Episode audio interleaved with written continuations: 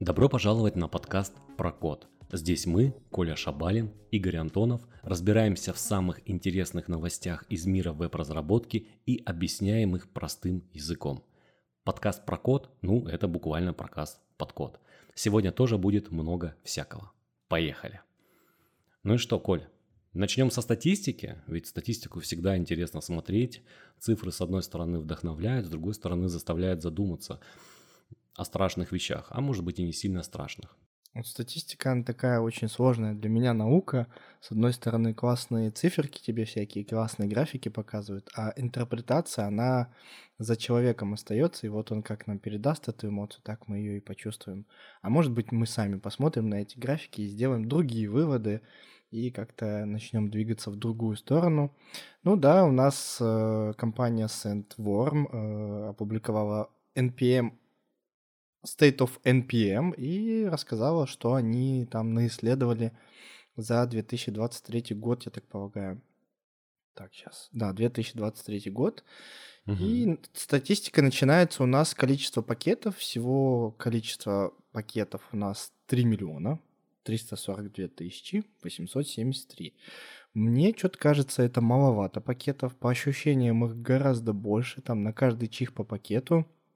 Но он здесь также рассказывает, что в этом количестве есть еще спам-пакеты, созданные за последние 12 месяцев, и их не менее 562 а, тысяч штук. Спам-пакеты — это, скорее всего, всякие пакеты, которые пытались как-то паразитировать при попадании на ваш компьютер, но их в итоге решили закрыть, потому что хватит здесь заниматься там рекламой, продажей, а, может быть, криптографией какой-то, майнингом и прочим-прочим не очень хорошим.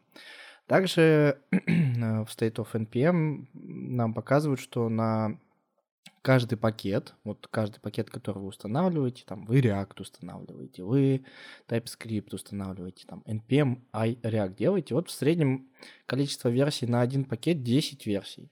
Это в целом хорошая штука, значит, пакеты развиваются. Да, нек- у некоторых пакетов больше версий, у некоторых вообще там ноль версий. И мы, наверное, сегодня о таком пакете поговорим.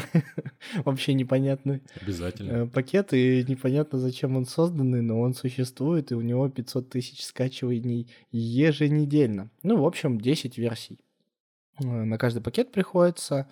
Э, каждый месяц создается примерно я сейчас тут попытаюсь определить, но примерно 350 тысяч пакетов, э, что как-то не очень хорошо коррелирует с цифрой 3 миллиона пакетов, хотя это в пике. В среднем-то, наверное, вот в январе 23 года 50 тысяч пакетов ежемесячно создавалось. Ну, такое среднее число. И вот тут как раз-таки произошел пик в марте 23 года, когда у нас количество пакетов в принципе выросло, там 267 тысяч пакетов было создано э, в марте, но при этом спам-пакетов было создано еще 192 тысячи. Это какой-то ужас. Что там в марте произошло, что столько пакетов было в принципе создано, и, и, и еще плюсом докинули спам-пакетов. Вот. Также mm-hmm. показывают среднюю как-то версии опубликованных в месяц. И вот под конец э, года... Ой, под конец года, господи, сейчас же июль. Еще же лето, что я, что я им не наслаждаюсь. Э, последняя метрика в них показывает 674 тысячи пакетов э, были обновлены, были у них опубликованы новые версии. Но если в целом так в среднем посмотреть с 2020 по 2023 год, то где-то по 500 тысяч версий получают э, пакеты, вот эти 3 миллионов пакетов, они обновляются. Мне знаешь, что, что еще заинтересовало из этой статистики, это как раз-таки размер пакетов. Если посмотреть э, график, где рассказывают именно про размеры пакетов, там, в принципе, можно увидеть, что общий размер, я так понимаю, это с учетом всех версий 24 с хвостиком терабайта, что, в общем-то, немало, да, то есть, чтобы весь NPM сохранить, сколько надо. Ну, вопрос только, зачем его весь сохранять. Но, тем не менее, здесь еще есть интересный график, который показывает, как менялся размер пакетов а, ну, на, тайм, на таймлайне. И вот если на него посмотреть, то видно, что у нас размер пакета, в принципе, продолжает расти. То есть каждый раз у нас пакеты становятся все больше и больше. И это заставляет задуматься, то ли у нас э, кода больше прибывает на фронтенд или, или когда мы используем это на бэкэнде, то ли еще что. Но, в общем, кода становится больше, и, наверное, с этим надо что-то делать. Пакетов, в принципе, тоже меньше не становится. Количество пакетов, как ты рассказал, продолжает расти, и поэтому уже, как говорится, никогда не удивляешься, открыв папочку node модули и обнаружив там, не знаю, там тысячу другую пакетов на большом проекте. Пакет с пакетами. Да-да, с одной стороны, это хорошо, что мы можем использовать готовый код, с другой стороны, кажется, порой мы можем не туда свернуть и получить, в общем-то, не то, что мы хотели, потому что действительно есть пакеты, состоящие там из одной-двух строчек, и порой их проще написать самому и, как говорится, не оставить там лишнюю зависимость. Все мы помним печальный опыт, когда удалили пакет под старт, и что из этого в итоге вышло, что даже крупные пакеты от этого пострадали. Сейчас, конечно, меры предприняты по борьбе с такими проблемами, но тем не менее. Меньше пакетов, как говорится, тем лучше. Вообще, хотел продолжить э, вот эту тему с увеличением размеров пакетов. Это вообще какой-то общемировой тренд. Э, вот каждый год Archive выкладывает тоже статистику по всевозможным ресурсам, по HTML, по CSS, по JS, там какие селекторов стало больше, там они BM, не BM, как увеличивается размер, если в HTML там, по-моему, примерно среднее число 20 килобайт, 20-30 килобайт, и вот он, как он был, эти 20-30 килобайт, там, условно, в 2005 году, вот он там стабильно примерно и держится. Но если посмотреть на графику, то графика постоянно растет, она куда-то в небеса постоянно стремится каждый год. И для меня это удивление, потому что уже существует куча современных форматов, там WebP, AVIF, ты просто берешь свой JPEG или PNG, переводишь в новый формат, и в большинстве случаев, там в 99%, э, размер твоего файла уменьшается. То есть сам формат предполагает то, что размер уменьшится. И ты такой, ну ладно, буду для своих пользователей новые форматы подставлять, чтобы они быстрее загружали графику и наслаждались моим сайтом. Э, но вместо этого мы все равно видим какой-то невероятный линейный Э, рост графики, что она постоянно все больше и больше весит. То ли ее в принципе становится больше, то есть там среднее количество картинок на одну страницу увеличивается, то ли как бы никто не занимается оптимизациями, в общем, непонятно. В общем, так и в пакетах эта связь прослеживается, пакеты э, хоть и не картинками, кодом, но все равно бухнут. А вот давай вернемся к последнему пункту, как раз мы его хотели в самом начале это и обсудить, про пакеты, которые без репозиториев.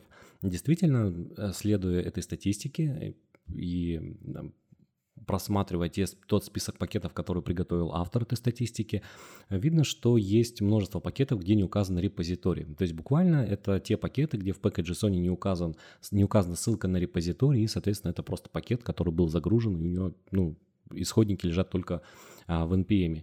И самое, что интересное, среди этих пакетов есть очень сильно популярные пакеты, которые прям закачивают постоянно и их продолжают где-то там использовать в качестве зависимости и так далее. И вот э, когда мы с тобой сегодня обсуждали эту статистику, на глаза попался пакет HTTPS, который очень популярный, его загружают примерно сколько там, полмиллиона в неделю – да, полмиллиона в неделю, даже, даже чем, больше, чем полмиллиона. Но на самом деле это пакет, во-первых, на которого нет э, ссылки на репозиторий, и это пакет по факту с одним файл, файликом package.json, то есть он на самом деле ничего не делает. И хуже того, что, во-первых, в ноде есть одноименный пакет э, HTTPS, и вот возникает вопрос, а кто этот пакет использует, зачем его использует и как он добавляется во все остальные пакеты. То есть кто-то когда-то случайно установил, э, скорее всего, он его не использовал, потому что там использовать нечего, но теперь этот пакет э, может к вам прийти, условно говоря, этот единственный пакет JSON, вам может прийти, потому что какой-то пакет его использует, и вам просто они как в виде транзитивной зависимости доедет и в ваш проект. А, к чему я это рассказываю? К тому, что нужно быть, наверное, более внимательным, не ставить то, что, действительно, что в, в, в чем не уверенный, то, без чего точно можно обойтись. Ну и, конечно же, понимать, что есть какие-то встроенные модули, и можно наткнуться в NPM на пакет с одноименным наименованием. Благо, что в Node.js завезли протокол Node, который позволяет явно указывать а, что и должен использоваться встроенный модуль. Поэтому, если вы пишете проект, то давно пора обновить правила линтера и добавить соответствующую проверку при импорте встроенных модулей. То есть встроенные модули удобнее всего импортировать, используя протокол NOT. Но это уже другая история. история. А, кстати, а история ведь не знает границ, и все известные люди так или иначе любят что-то рассказать про те вещи, которые уже вроде бы всем известны, вроде бы с ними свыклись и уже, как говорится, применяют так, ну, как вроде бы и надо сегодня их применять. И вот на этой недельке вышла статья Plain Old JavaScript and the DOM. Ее автор, всем известный Дуглас Крокфорд. Напомню, Дуглас Крокфорд – это известный человек в мире JavaScript. Во-первых, он влиял и на развитие самого языка JavaScript, и также придумал формат JSON который стал, э, э, получил стандартизацию, и все мы его, и фронтенд разработчики, и бэкенд разработчики используем практически регулярно. Так вот, э, Дуглас в своем блоге опубликовал небольшой пост, в котором он по факту рассуждает про дом, и помимо рассуждения, кто-то может сказать, что это просто ворчание, зачем он ворчит, вроде, вроде так у нас уже все хорошо. Но на самом деле, как мне показалось, он просто проводит такой какой-то срез, подводит, ну и, в общем-то, итоги, что было тогда с домом, что он был неуклюжим, и что есть сейчас, и как сейчас можно использовать, а как нельзя использовать. Статья небольшая, но, э, тем не менее, можно проследить несколько выводов, которые делает э, Дуглас. Первый вывод в том, что дом неуклюж. Здесь подразумевается сам э, API дома, то есть программный интерфейс, которым разработчики вынуждены пользоваться для добавления, изменения узлов в дом дереве. С одной стороны, технически вроде эта задача не сильно сложная, но API действительно разношерстный, с кучей неочевидностей, и есть разные способы сделать одно и то же действие. Это на самом деле очень сильно путает, учитывая, что какой-то API пока явно не деприкейтнут, то есть можно действительно использовать и так, и так, и это будет вполне нормально. Ну и работать с дом не очень-то комфортно. То есть если мы говорим про простые операции, все просто. Если делать что-то сложное, то дом становится ну, не, так, не такой простой орешек, как может показаться. И вот Крокфорд тоже подчеркивает э, вывод, что раньше он рекомендовал всегда использовать при работе с дом какие-нибудь библиотеки. То есть библиотечки, которые скрывают эту сложность, по факту выступают фасадом и дают какой-нибудь API.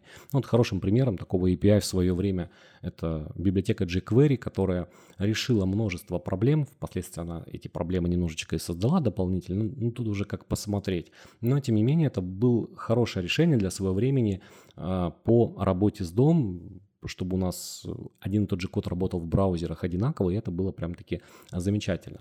Так вот, а, Крокфорд теперь рекомендует, что все, да, сейчас есть в принципе все необходимое, а, можно использовать дом и без библиотек. И он даже для этого приводит функцию, которая позволяет нам добавлять комфортно узлы в дом, то есть там буквально простая обертка, я думаю, каждый что-то подобное писал, и, например, она, мне сразу напомнила, ну, во-первых, то, чему мы учим студентов на первом курсе. JavaScript профессиональная разработка веб-интерфейсов, или как это выглядит в том же самом React, если мы не используем JSX. Все очень идеи схожие, э, схожие и Дуглас как раз-таки такой вариант приводит. Поэтому можно посмотреть, э, почитать взгляды Крокфорда на, текущ, э, на текущее состояние дома, ну и также посмотреть его мнение про методы документ write и inner HTML. Он тоже по ним проходится, расскажет, что, что оба варианта не идеальны, хотя inner HTML, руку которому приложила компания Microsoft добавлением этого свойства, он на самом деле прижился и несмотря на его опасности, которые он таит при использовании, это можно сказать, что первый путь к появлению XSS, если быть невнимательным и не применять, как, э, не применять э, экранирование, экранирование а, то, в, то в целом у InnerHTML пользы больше, чем от документ write. Но, думаю, здесь спорить никто не будет, потому что документ write — это пережиток прошлого, и хорошо, что о нем забыли. Но разве что только сервисы с всевозможными аналитиками стараются его использовать. Что-то я не понял дедушку, конечно, немножко. Это я, наверное, тот, э, тот самый парень, который, да что он бухтит, все бухтит, бухтит уже полгода что-то там. Бедный JavaScript, он все его там недолюбливает. хотя сам принимал активное участие. Он просто тут такую штуку пишет, что дом неуклюжий, э, там с ним общаться напрямую вообще не стоит, потому что он там плохо спроектированный, медленный, и э, ну, типа там между браузерами API может быть разная, методы какие-то, вот как ты, Игорь, сказал, что вроде бы похожие методы, а функциональность у них разная, и не ожидаешь вообще, как она будет работать, вот пока там MD не почитаешь. И он говорит, что вот все библиотеки, которые работают с домом, они разбухли.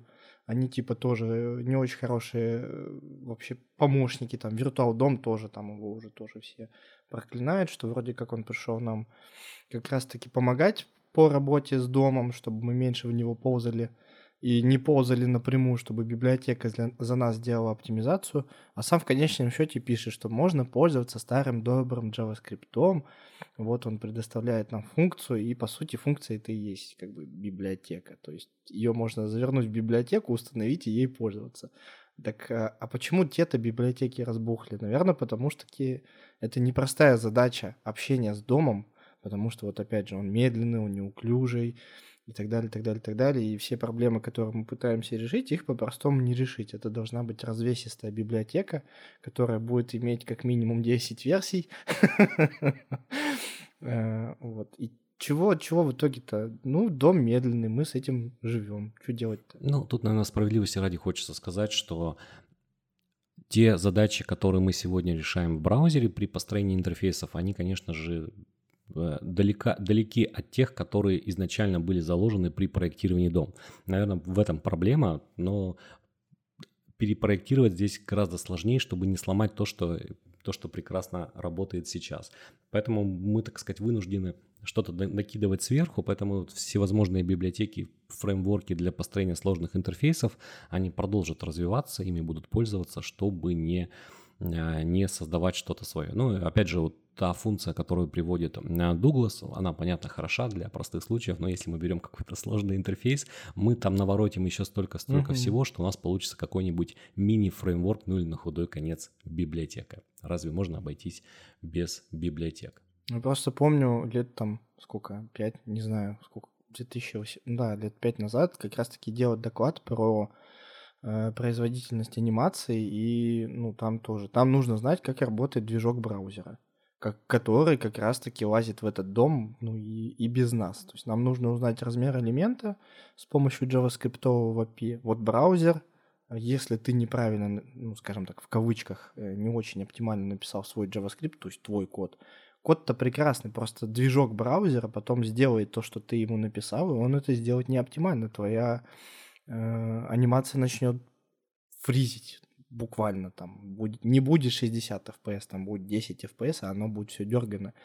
А, казалось бы, почему? Вот надо сидеть и разбираться уже не в доме, а уже в браузерном движке. То есть тут такая многослойная проблема-то на самом mm-hmm. деле. Вот я все пытаюсь эти, эти разбухшие библиотеки, их как-то, ну, оправдать, что ли, что не все так просто, Дуглас, ты уж извини, да, тут уже 23-й год, не пятый. И тут уже задачи немножко другие стоят, и движки другие. Вообще тогда хрома не было, когда JavaScript появился. Сейчас только хром, считай. Да, Поэтому мир меняется. Да много чего не было, а вот ты э, сейчас затронул важный вопрос или важную тему про размеры. Слушай, ведь размеры тоже сложная тема. Здесь, наверное, как и в JavaScript, в JavaScript, где появляются новые фреймворки, а здесь появляются новые единицы измерения. Что там с новыми единицами измерения для областей просмотра? Это вообще про что? Да, мир меняется, как и в JavaScript, все не стоит на месте. Спецификация ECMAScript 2023 ее уже утвердили, появились новые не мути... или мутирующие, не, не мутирующие всякие э, методы. Вот. Ну, так и в CSS появляются все новые и новые функции, новые единицы измерения. На самом деле, давненько уже появились эти конкретные единицы измерения, но автор решил вспомнить, что, ребят, ими уже можно пользоваться, но я хочу вам напомнить, что есть отличия и какие проблемы они решают. Так вот, у нас появились, ну, будем как от, от автора говорить, да, появились новые единицы измерения SVH, LVH и DVH. Если вы знаете VH, это viewport height, то есть от viewport, от размера экрана просмотра, то с H, L и DVH VH мы сейчас как раз-таки разберемся. И как раз-таки автор начинает рассказывать, начинает с проблемы. То есть, а в чем, собственно, проблема? Есть VH, есть VW, а почему бы ими не пользоваться? Так вот, использование VH на мобильных устройствах вызывает сбой, и в целом вся статья, она там на 99% она скорее про мобильное устройство, поэтому если я сейчас что-то буду вот рассказывать, а я буду рассказывать, то это опираемся на мобильное устройство, то есть это не десктоп. И причина в том, как раз-таки на мобильных устройствах, в том, что размер области просмотра не будет включать пользовательский интерфейс. Ну, например, та самая адресная строка, вот, к которой мы привыкли, и в iOS она не так недавно, вот я не знаю, все-таки они это сделали или нет, она вообще переместилась сверху вниз, теперь она снизу, вот переместилась, Игорь кивает. Э, также там есть всевозможные кнопки назад, вперед, э, там, копипировать и так далее, и так далее. То есть есть какой-то дополнительные панели у самого браузера, и эти панели не учитываются в VH. То есть когда мы viewport height измеряем, э, то размер может быть разный в зависимости от наличия скролла, в зависимости от наличия этих панелей. И, собственно, чтобы решить эту проблему, и появляются новые единицы измерения окна. Вот давайте с вами представим, что у нас есть автор как раз-таки картиночку показывает, у нас есть viewport, он по ширине 700 пикселей. Если мы указываем 500 VW, то есть от ширины, от viewport ширины 50, ну, грубо говоря, 50% от viewport, это сколько? 350 пикселей. Все понятно, все очевидно, все так и работает, так как мы задумывали на мобилке, вообще превосходно. Но VH, то есть по высоте для мобильного браузера будет разная, так как нижняя и верхняя часть интерфейса браузера разная. Где-то будет снизу как раз-таки адресная строка, где-то она будет сверху, где-то будут кнопки управления, где-то эти кнопки управления маленькие, где-то эти кнопки управления большие, там в зависимости Android или iOS. И то есть указывая 100 VH, у нас по сути в пикселях это все абсолютно разное, прям разное. И он также приводит пример с тем, что если взять иконку, ну вот представляем иконочку, и, и наша задача ее поместить по центру. Что он делает? Он указывает VH, 100 VH, то есть по высоте возьми всю высоту, и э, разместись по центру. Ну, делает это с помощью гридов, тут я рассказывать не буду. И иконка не будет по центру визуально, она будет чуть ниже. Почему? Потому что как раз-таки не учитывается адресная строка – Сверху этой адресной строки нет, значит расстояние побольше, а, а снизу она не учитывается, значит поменьше. Ну и все, у нас иконка не по центру, она сместилась. Собственно, вот опять же, я повторился, вот это именно проблема и решается. У нас появляются SVH, LVH и DVH. Они обозначают маленькое, большое и динамическое окно просмотра соответственно. Что делает SVH? Оно представляет высоту области просмотра, когда пользовательский интерфейс адресной строки еще не уменьшил свой размер. Но обычно это состояние, когда мы только-только зашли на сайт, у нас все панели отображаются. Вот все они есть. Это и появляется вот эта область просмотра сайта. Вот это самое минимальное ее состояние. Это и будет SVH. LVH представляет высоту области просмотра после того, как пользовательский интерфейс адресной строки уменьшил свой размер. Тут тоже вы можете себе это представить или даже потестировать. Вы начинаете скроллить интерфейс вниз, у вас адресная строка, она хопа и схлапывается, она становится такой маленькой-маленькой, чтобы как раз-таки у вас область просмотра стала куда гораздо больше, чтобы вы смогли узнать куда гораздо больше из интерфейса. Ну, там тексты почитать, картинки посмотреть. А DVH, вот судя по ее названию, динамический, да, VH – он означает, что будут использоваться как любые маленькие, промежуточные и большие единицы, в зависимости от того, уменьшен интерфейс или увеличен, то есть есть адресная строка или ее нет. И дальше автор приводит как раз-таки примеры, а когда нам вообще стоит использовать эти единицы измерения, и этим мне автор, а автор Ахмад Шадид, и, и нравится, что он постоянно показывает именно практические примеры, он такой больше практик, Ну, можно себе это представить э, следующим образом. Когда нам потребуется динамические, например, единицы измерения, DVH, это когда у нас есть модальное окно. Модальное окно на мобилке обычно занимает все возможное пространство. И, например, в модальном окне есть э, липкий футер и липкий хедер.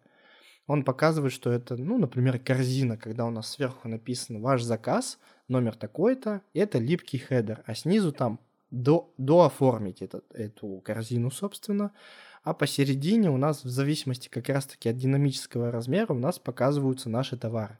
И вот этот размер динамический, он будет меняться, он будет становиться либо выше, ну, э, больше, и тогда товаров будет показываться меньше. И при этом из-за того, что размер увеличивается, у нас липкий header и footer будут прилипать ну, сверху и снизу, а не к адресной строке, которая, черт пойми, она сейчас вообще показывается, она не показывается. Вот, э, когда же может еще понадобиться SVH, то есть когда минимальный размер как раз-таки для хироблоков. Хироблоки это что?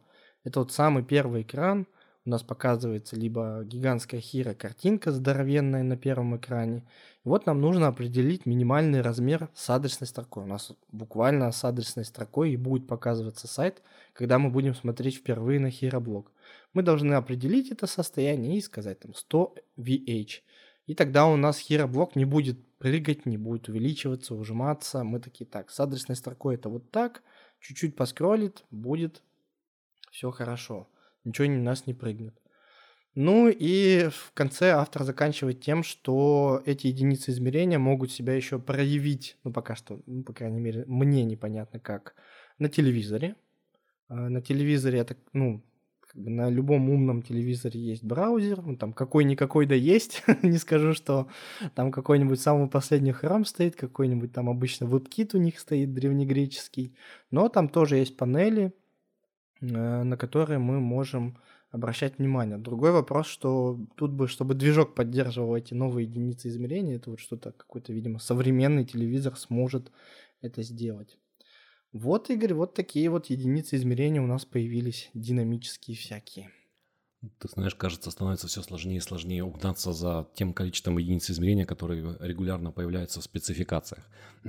А, кстати, а сейчас получается на текущий момент, если мы говорим мнение автора, что уже можно использовать новые единицы измерения, я правильно понимаю, что сейчас эти проблемы решаются с помощью VH? Да, прямо сейчас с VH и как бы все страдают, потому что на десктопе, например, 100 э, VH, они без прогрудки. Mm. То есть вот этот 18 пикселей вот на Windows особенно, 18 там, ну и опять же в зависимости от браузера где-то 18, а где-то и 16, э, не учитываются. И твои 100 VH это в зависимости от прокрутки разная величина. И ты такой, господи, почему, пожалуйста, дайте мне что-то более разумное. Но я так понимаю, что, опять же, я не тестировал, с прокруткой проблема не решается с помощью вот этих новых единиц измерения. Интересно, а в, в какие-то в какие-то фреймворки уже они заносятся, эти, используются эти единицы измерения? Потому что, наверное, один из показателей это как раз-таки популярные фреймворки, которые, да, там куча своих ограничений, но если они уже завезли, то, скорее всего, это уже точно можно использовать. А вот надо смотреть. Я, кстати, не знаю, там какой-нибудь бутстрапчик, если завезет, э, там же есть адаптив. Э, почему бы и нет? Один из самых популярных. Кто там есть еще? Бульма и Tailwind, Tailwind наверное. Но опять же, видишь, они завозят э, там, вот у нас есть компонент модальное окно, условно, да, они его делают, и тут они его переписывают на SVH или там DVH, потому что вот как раз для мобилки вообще будет прекрасно это модальное окно работать. Но об этом хоть кто-нибудь узнает. Ты как использовал компонент модальное окно, так и используешь. Оно просто визуальнее стало более приятное.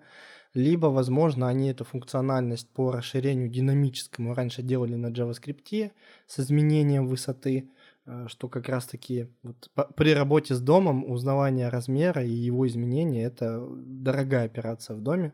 Возвращаемся к Рокфорду. Они просто этот JavaScript удаляют и переходят на динамические вот эти вибортные единицы. Они уже точно будут, ну, скажем так, оптимизированными по умолчанию. Браузер уж точно об этом позаботился. В общем, а, предстоит скоро пользоваться этими единицами, как говорится, в повседневной работе. Вот. А пока единицы все-таки еще кто-то использует, а кто-то не использует, я про новые единицы, наверняка многие JavaScript-разработчики пользуются притиром. Наверняка ведь это тот инструмент, который позволяет форматировать код, который, в принципе, включен, ну, не знаю, пожалуй, в каждый проект, потому что мы, например, тоже для своих проектов очень активно пользуемся притиром, и тот инструмент, который действительно помогает соблюдать единый стайл для всего кода проекта и, как говорится, с этим не мучиться. То есть напомню, если вы не используете притир, то это инструмент для форматирования кода, то есть фактически он вам позволяет писать, как вы хотите, то есть где-то можете пропустить точку запятой, потому что в JavaScript они не обязательно, но если правила проекта и стиль требуют наличия точек запятых, то притир их самостоятельно расставит, и вам об этом думать не придется. А то есть, условно говоря, сохранили модуль или на этапе комита у вас изменения будут отформатированы так, как а, должно быть и как это принято на проекте. Кто-то не любит притир, говорят, что можно и так все соблюдать, но с другой стороны, если у вас а, более-менее вы пишете код в команде, то есть не один человек, то наверняка будут всякие от себя тины, кому-то нравится так писать, кому-то нравится вот так, ну и потом кодовая база без какого-либо форматера, она становится, ну, прям совсем разношерстной. Да, многие проблемы привыкли выделять проверять а, на ревью, но с другой стороны, если могут вкалывать роботы, зачем это делать а, человеку? Поэтому притир это довольно-таки популярный инструмент, и сегодня им все чаще и чаще пользуются. Что случилось нового в притире третьей версии? Ну, во-первых, они буквально, как, как гласит анонс обновления Hello ECMAScript Modules. То есть ребята перевели весь код проекта полностью на ECMAScript модуле. До этого они использовали CommonJS. Мы буквально вот в прошлом под, выпуске подкаста обсуждали, как CommonJS вредит JavaScript и вообще вредит ли он JavaScript на самом деле. Но что мы видим?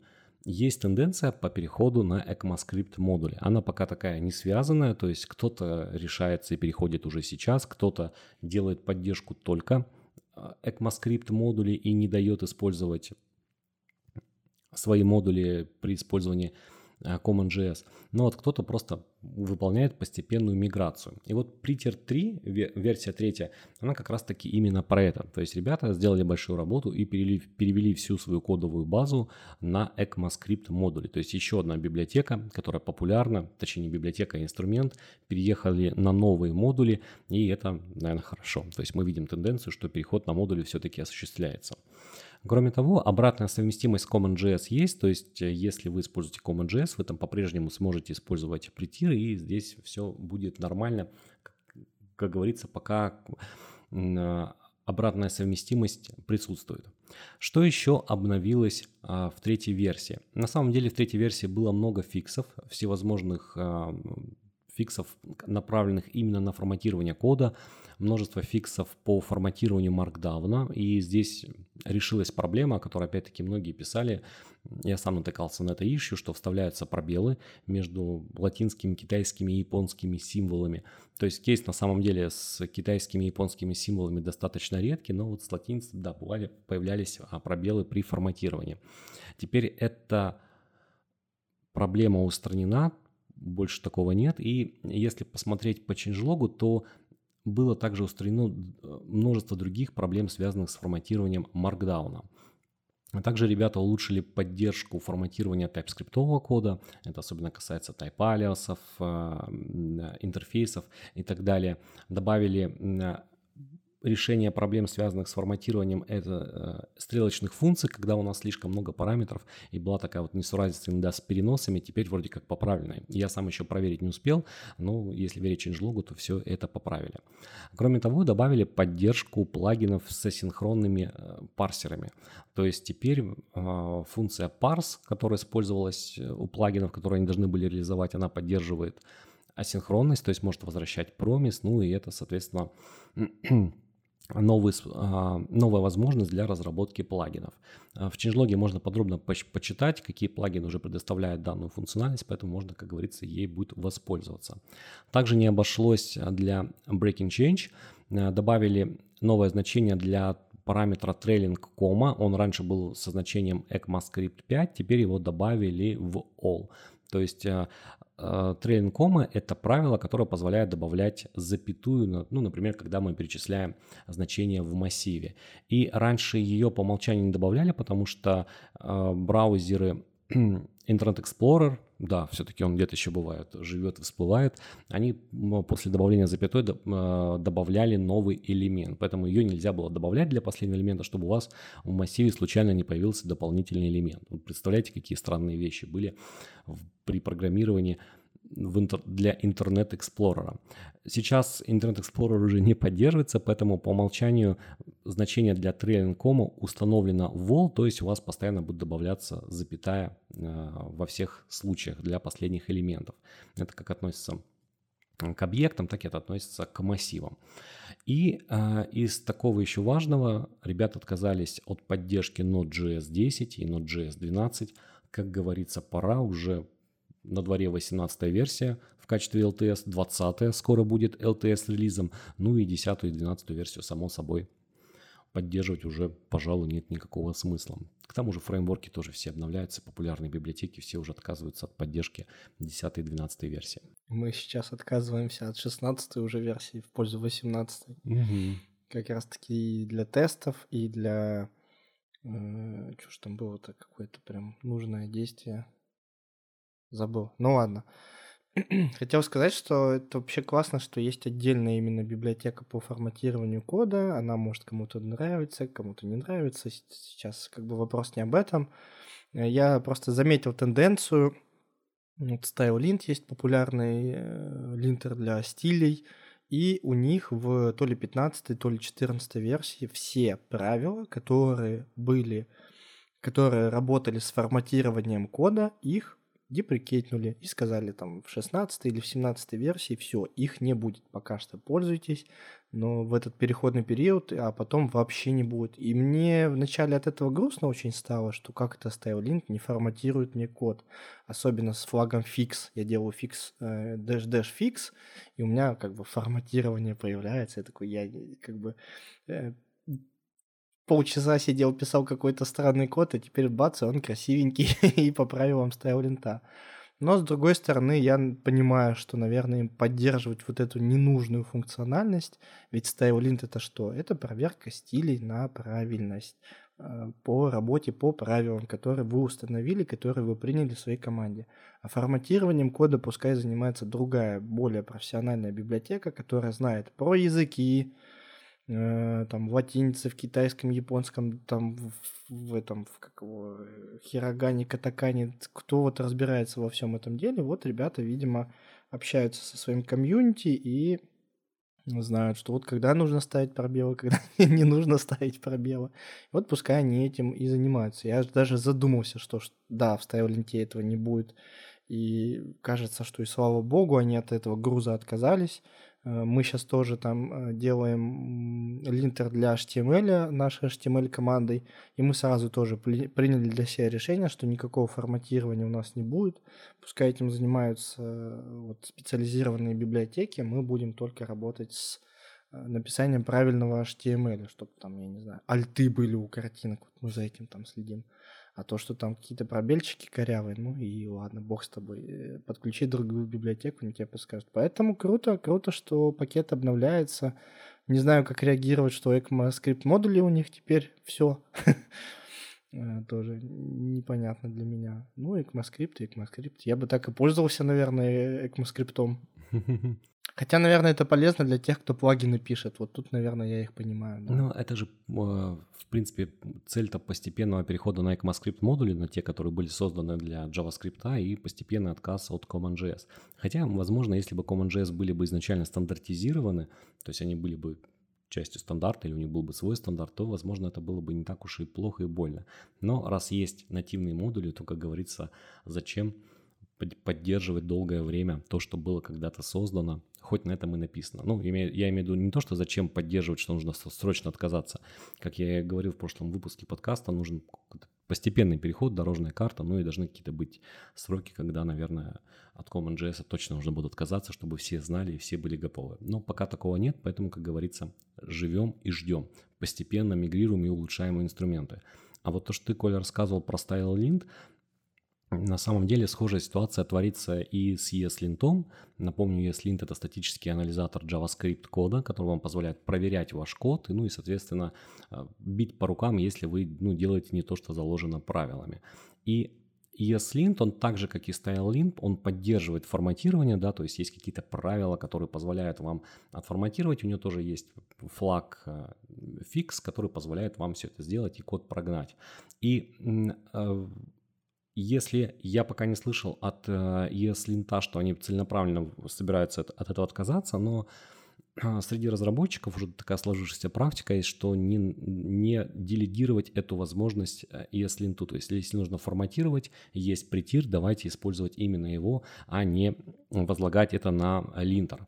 Потому что линтер все-таки должен линтить, проверять, а не заниматься форматированием. Кроме того, довольно-таки частые кейсы были, когда в проекте есть линтер, есть притир, а то появлялись забавные вещи, когда один разработчик берет, форматит линтером, другой форматит притером, и получается не то, что должно было в итоге получиться. То есть вроде бы действует по одним и тем же правилам, но в итоге результат получается другим. Это, конечно, не очень хорошо, и следить за этим сложно. Поэтому, если у нас просто появляется отдельный инструмент, который делает одну задачу, но делает это хорошо, то, как говорится, почему бы и нет. Пускай каждый занимается своими делами. Все так. И, угу. ну и помимо обновлений а, притира, который дорос до версии 3.0, у нас также обновился популярнейший ныне инструмент вид.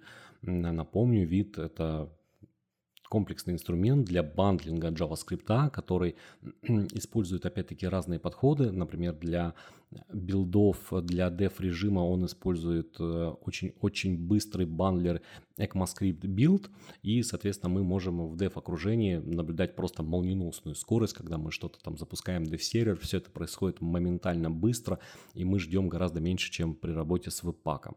Хоть и говорят, что это проявляется особенно хорошо на проектах с большим количеством модулей, но даже на небольших проектах с тем количеством зависимости, которые сегодня содержит любой проект, это выглядит очень-очень хорошо и позволяет быстро стартовать. Так вот, вид продолжает развиваться. Недавно вышла версия 4.4, и помимо всевозможных фиксов, помимо мелких улучшений, они запилили и добавили экспериментальную поддержку Lightning CSS. Чтобы воспользоваться Lightning CSS, нужно добавить в конфиг одну опцию, ну и тогда можно будет попользоваться, потестировать, как это будет работать. А, напомню и расскажу, что же такое Lightning CSS. Вот мы все время говорим про, бандлер, э, про бандлеры для JavaScript, про всевозможные транспайлеры для JavaScript. А вот Lightning CSS — это, в принципе, то же самое, но про CSS. Lightning CSS — это быстрый трансформер, бандлер и, конечно же, минификатор. И он работает намного быстрее, чем э, аналогичное решение, потому что он написан на расте. Соответственно, мы получаем высокую скорость обработки, она, конечно же, в разы превышает то, что те инструменты, которые используют, которые, которые написаны на JavaScript. И вот если верить тем же самым графикам, которые приведены на сайте э, Lightning CSS, то там скорость порядка достигает в 100 раз быстрее, да, то есть, ну, понятное дело, что раз все дела, мы получаем производительность. И А, ребята делали сравнительный тест, конечно, тут интересно посмотреть детали, они, они там не были расписаны, но вот по заявлениям 2,7 миллиона строк а, кода минифи, минифицируется за одну секунду, что, в общем-то, неплохой результат. Поэтому а, Lightning CSS это бандлер, минификатор, ну и, соответственно, возможность транспайлить CSS до более старых версий. И кроме того, это возможность использовать современные возможности CSS, то есть использовать будущий синтаксис уже сейчас, который будет нормально транспилирован, и, соответственно, не знаю, решать ту же задачу, которую мы привыкли делать с помощью PostCSS, расставлять автоматические префиксы. Это, конечно же, он тоже умеет. Кроме того, он, он умеет и поддерживает CSS-модули, которые набирают э, популярность и активно, например, применяются при той же разработке приложений на React. Вот. Этим, конечно же, обновление вид не ограничивается. Ребята также обновили ECMAScript build до версии 0.18. В принципе, это такое минорное обновление, но а, были устранены некоторые баги, с которыми в определенных случаях можно было встретиться. Про это можно подробнее прочитать э, в changelog. Ну, скажу так, я быстро по этому пробежался. У нас таких проблем не было. Ну, наверное, у кого они были, тому станет от этого хорошо.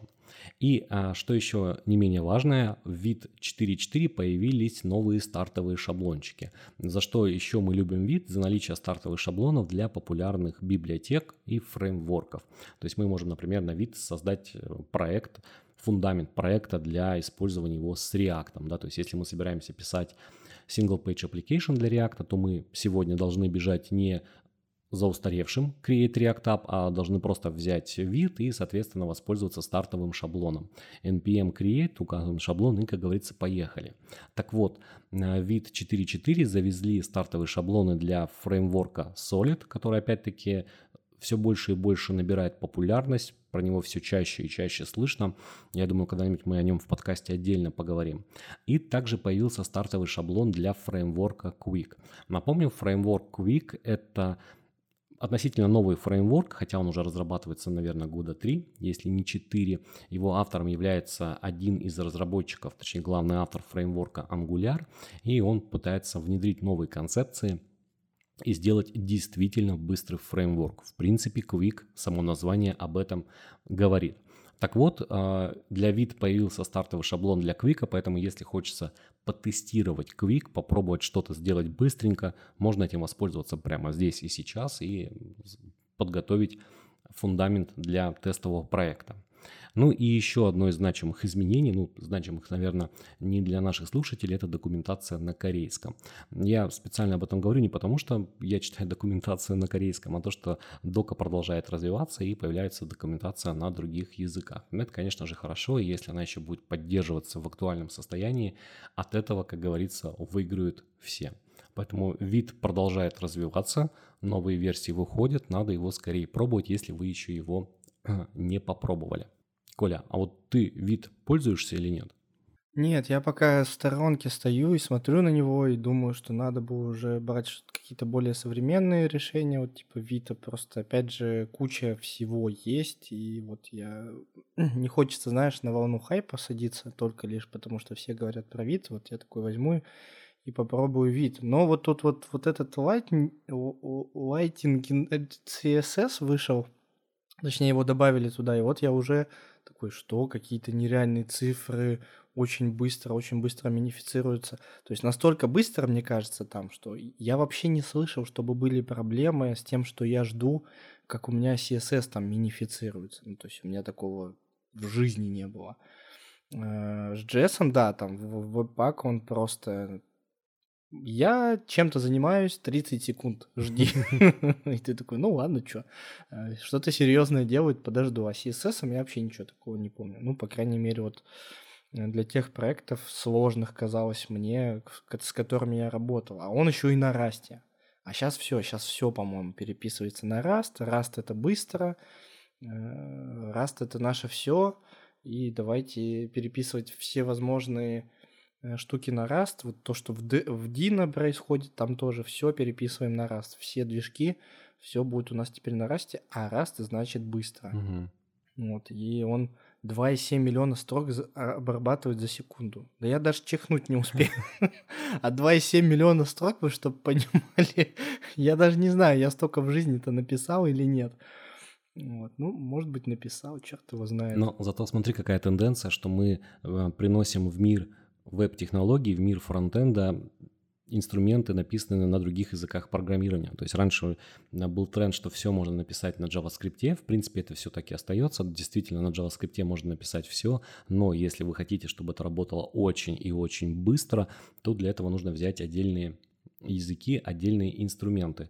И, наверное, вот так, если размышлять, то это, в принципе, нам говорит все, эти события, все эти новые инструменты, что надо начинать потихонечку изучать еще один язык программирования в копилочку себе, и, скорее всего, это будет либо Rust, либо тот же самый Go, который позволяет сделать многие вещи. Я вот так смотрю за новостями, за выходом новых инструментов, и все больше и больше вижу, что у нас появляется инструмент на Rust, инструмент, как ты и сказал, там в Dino там очень много Rust используется, там те же самые модули пишут на Rust, или что появился там какой-нибудь там новый, не знаю, валидатор и проверка имен файлов быстрая на Go, потому что, например, сделать это на JS это будет не сильно оптимально в плане перформанса. Таких инструментов становится все больше и больше, и, наверное, пора задуматься, что Go или Rust должен быть еще одним языком программирования в арсенале современного фронтенд разработчика или там stack разработчика. И, как говорится, если а, показалось, что вы уже достигли пика и, и уже нечего изучать, то вот оно, то самое Go, Rust и, как говорится, поехали вперед за новыми а, э, впечатлениями и, новыми, и новым решением проблем. Так что инструменты развиваются и новые технологии э, приходят. А вот ты вот как думаешь, я просто слышал такую штуку, что 4.4 это достаточно проходная штука, и вот надо ждать 5.0. Вот 5.0 там там-то бомбанет. И если вы еще не использовали вид, то в 5.0 уже пора начинать использовать. Ну, возможно. Может, не подождать? Может, можно и подождать, но я боюсь, когда выйдет пятая версия вид, появится что-то еще совсем ультра новое, и будут такие, знаешь, рассуждения. Блин, мне кажется, вид это уже все старое, старье, ну давай возьмем вот это, попробуем. Хотя, если смотреть на историю версии Vita, а, то версия 4.3, кажется, или 4.2, по-моему, 4.3 мы как раз ее обсуждали в подкасте, она как раз-таки сильно обновилась по перформансу, и там перформанс прям показал себя еще лучше, чем там в предыдущих версиях. Наверное, использовать э, уже нужно, потому что все чаще я слышу от коллег, кто использует вид в продакшене, то есть вид, как говорится, дозрел, в принципе, там, ну, если мы говорим про продакшн сборку, там мало что меняется. Там используется Rollup для продакшн сборки, то есть не ECMAScript build, он только используется для dev окружения. Для продакшена используется Rollup, поэтому использовать его, в принципе, можно без опасений все будет хорошо, поэтому, наверное, уже, как говорится, можно завозить его везде. Мы, например, вот с грядущего потока курса React разработка сложных клиентских приложений тоже мигрировали на вид, отказались полностью от Create React App, и, кажется, прям это очень-очень хорошо.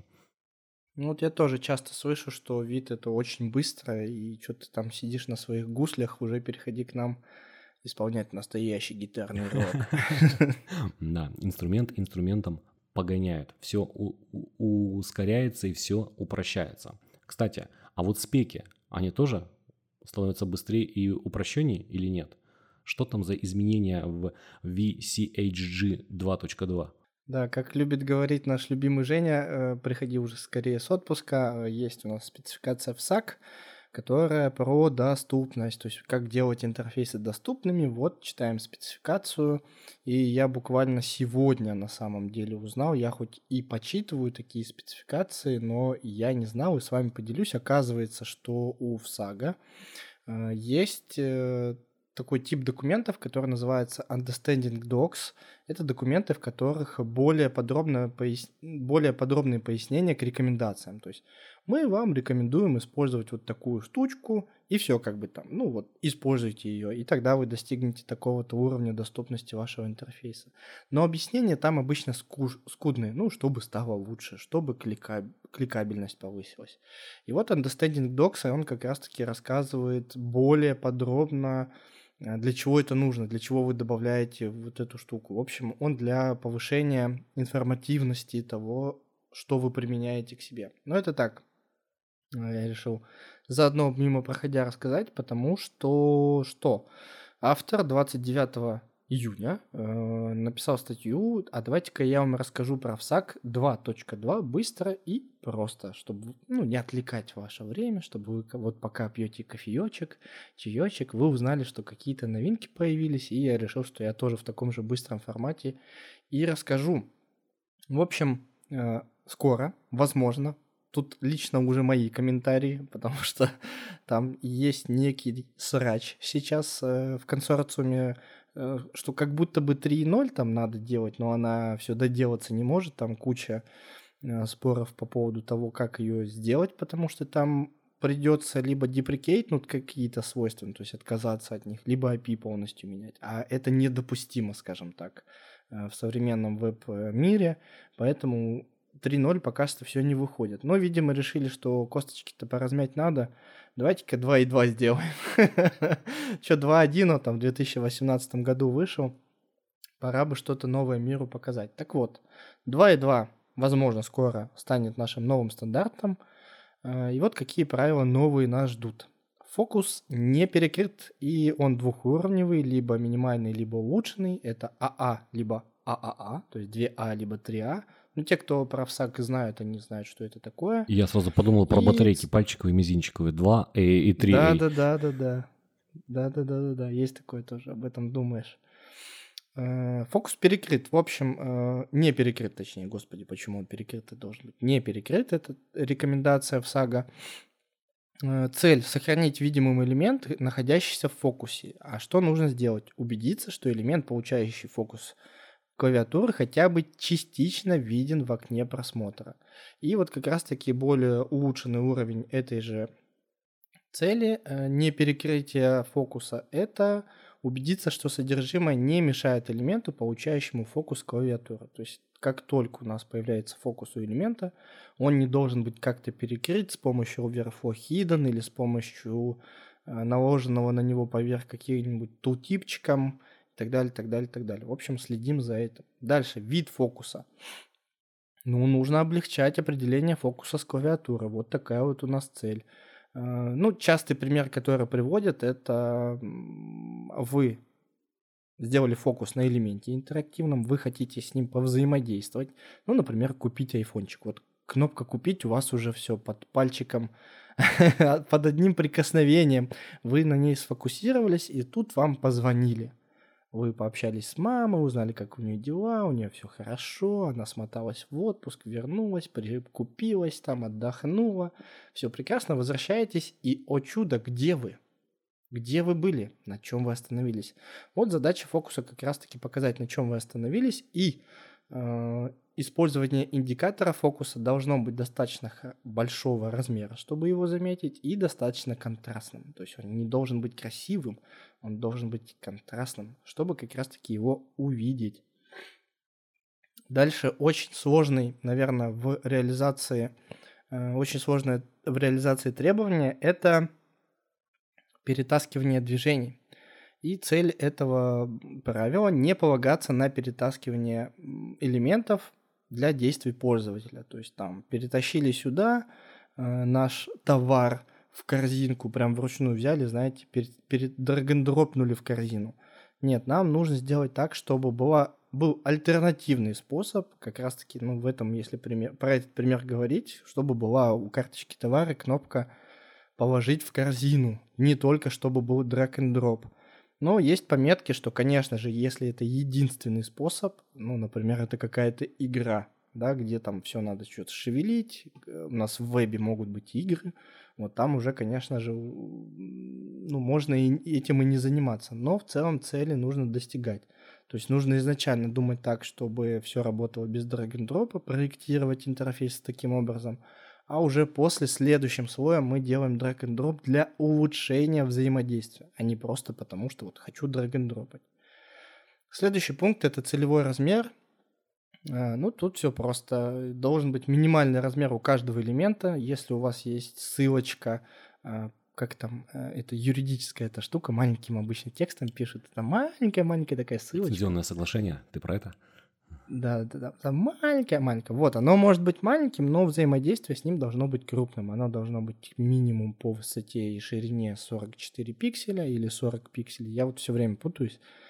Э, чтобы как раз-таки мочь с ним повзаимодействовать. Да, вы как бы серым текстом скрыли эту ссылку от меня, сделали ее полупрозрачной, но закон вас обязывает, чтобы взаимодействие с ним было. А закон у нас, кстати, построен, э, закон по доступности в Российской Федерации, основан на ВСАГе.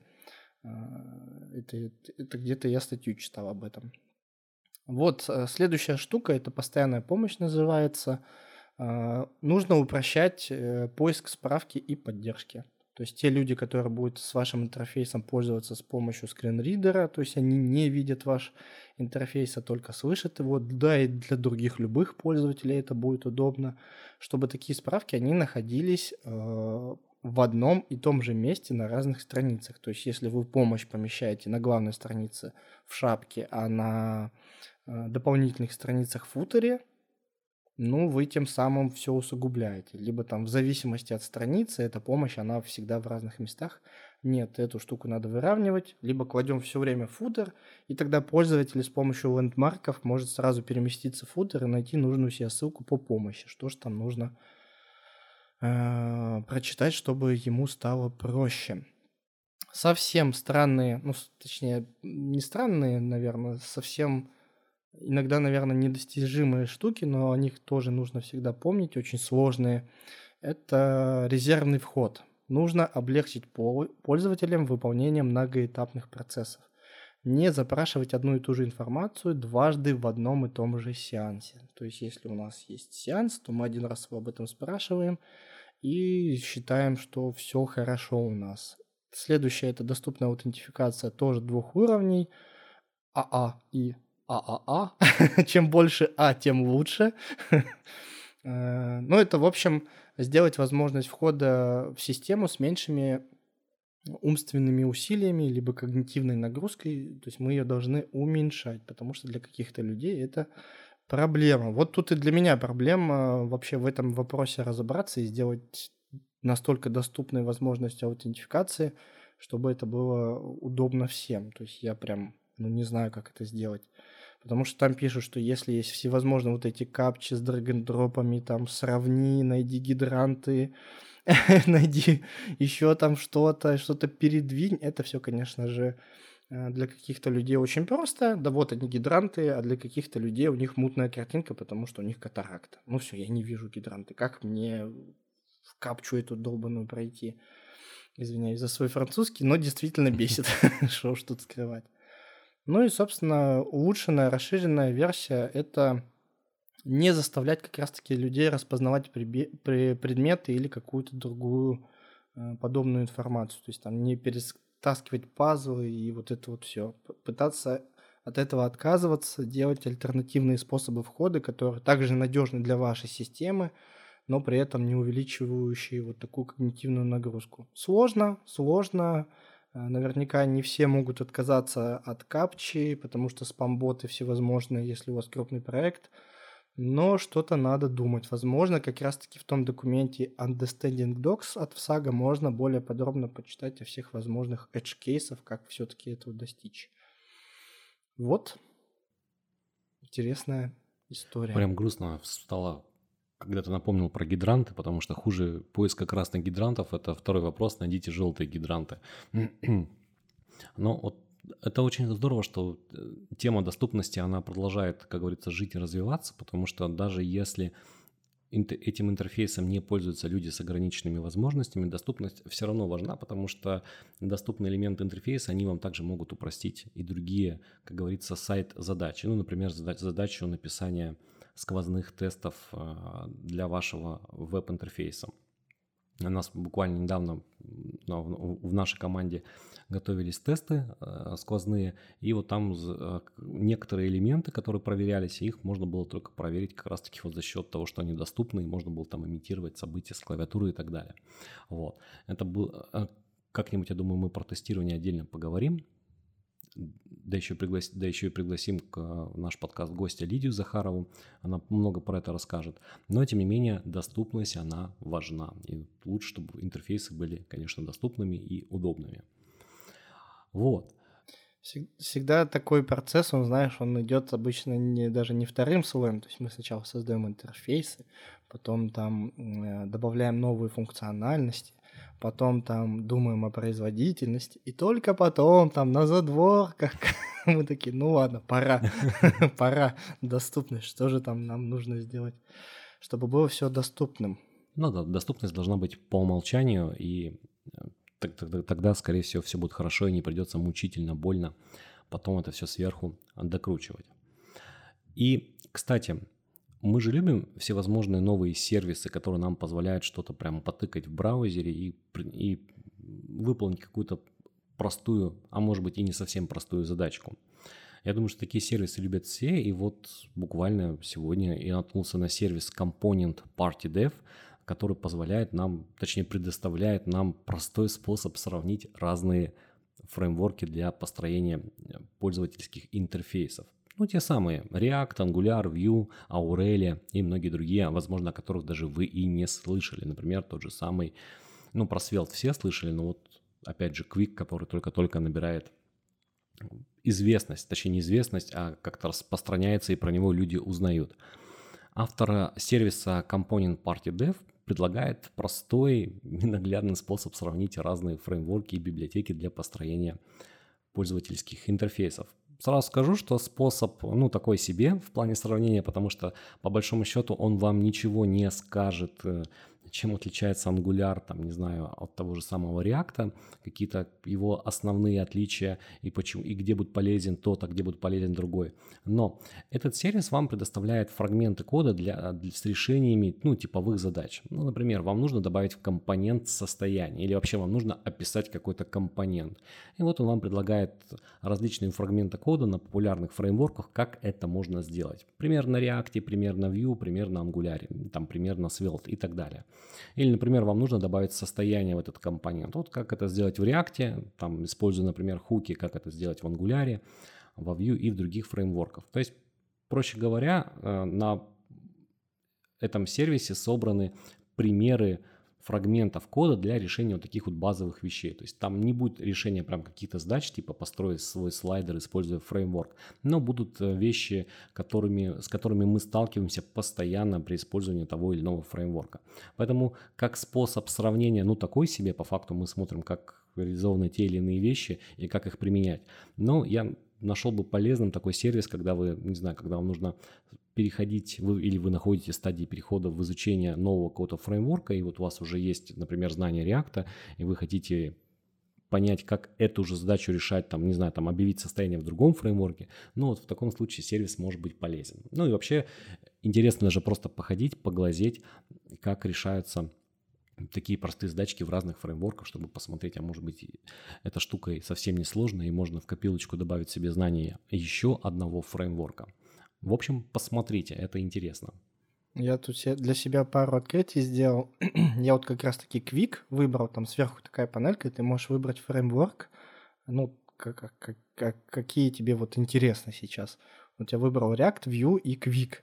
И просто сижу и листаю вниз. И вот я вот просто смотря на примеры кода могу сделать вывод, что Vue, он, наверное, будет классным для начинающих верстальщиков, потому что у него очень много прям темплейтов, и завязано все на темплейтах. То есть такой, знаете, если вы писали HTML, а, CSS, то вы достаточно быстро как бы с этим разберетесь э, именно с темплейтной частью, а там темплейты много на себя забирают. Но опять же, я вот смотрю на примеры, там вот э, минимальный темплейт для React, там все JavaScript и вот немножко вот это вот JSX именно HTML части. В Квике тоже там он очень похож на больше на JavaScript. А Vue — это чистейший HTML. Ну вот именно по визуалу я имею в виду. Да, это, конечно же, JavaScript, но по визуалу... То есть можно, можно для себя такие выводы сделать, если вы в этом всем вообще не разбираетесь, просто визуально, как вам э, больше нравится. Тут же можно сделать вывод, что React многословный. Прям вообще один тот же пример смотришь, там просто портянка из реакта какая-то нереальная, и буквально 5 строк на view. В Quick тоже такой, он где-то посередине по многословности. И самый в конце момент такой есть прикольный routing. Я не знаю, Игорь, может докрутить. Э, сам, сам последний пункт. И там React. А, если вы укажете index.js, у вас будет просто слэш. Ну, это если про routing говорить. Если about.js, слэш about. Если 404.js, то 404 будет отдаваться. 500.js, 500 Э, в, в этом. Э, если с ремиксом вы будете и с Next.js в React использовать, то ну, немножко по-разному. В Квике тоже index.tsx. Там вы должны положить, создать папочку about, и в папочку about положить index.tsx, и у вас получится как раз-таки routing. И Vue. Index.vue, about.vue. все, как бы это и есть слэш, и это и есть слэш about. А я, а я себе задаю вопрос, а где 404 во Vue? Что происходит? Почему в примере не показывают, как их сделать? Вот. Ну, может быть, примеры еще не до конца полные, ну, либо мы просто чего-то не знаем. Может, там по умолчанию это все как-то работает. Ну, посмотреть, поглазеть, как говорится, и потыкать в разные примеры никогда не помешает, и, возможно, э, какой-то пример вам, вам настолько понравится, что вы захотите изучить именно этот фреймворк или именно эту библиотеку. И, пожалуй, последняя новость у нас на сегодня, точнее, это не новость, это, скорее всего, такой взгляд в прошлое. Мы уже рассказывали про черновик спецификации ECMAScript 2023. Мы говорили про новые методы, которые там появятся. Напомню, это методы изменения, э, изменения массива, то есть изначально методы, например, сортировки или там переворота массива, они были мутирующими. В спецификации ECMAScript появились альтернативы, которые возвращают новый массив – и это хорошо во многих случаях, как говорится, иммутабельность наша все. И а, стандарт ECMAScript 2023 уже, уже приняли, и приняли его уже, как, наверное, недельки три назад, но если эти методы уже поддерживались в браузере Google Chrome, то вот в Firefox они заехали в 115 версии, которая вышла, кажется, на прошлой, на прошлой недельке. Вот, поэтому если вы пользуетесь Firefox, вы тоже можете там потестировать эти методы, они уже доступны, то есть методы были добавлены в Array Prototype, соответственно, вы сможете все это использовать и протестировать методы to reverse, например, to sort и так далее. Поэтому, если вы еще их не пробовали, обязательно попробуйте. Теперь они поддерживаются в Firefox, начиная с версии 115. Ну, круто, что, да, браузеры обновляются, поддерживают э, новые методы, новые CSS-свойства, новые э, единицы измерения в CSS. И даже без них. Э, да. Ну, а мы, наверное, будем с вами прощаться. Всем спасибо за внимание. Это был подкаст про код. Встретимся через неделю. Пока. Пока.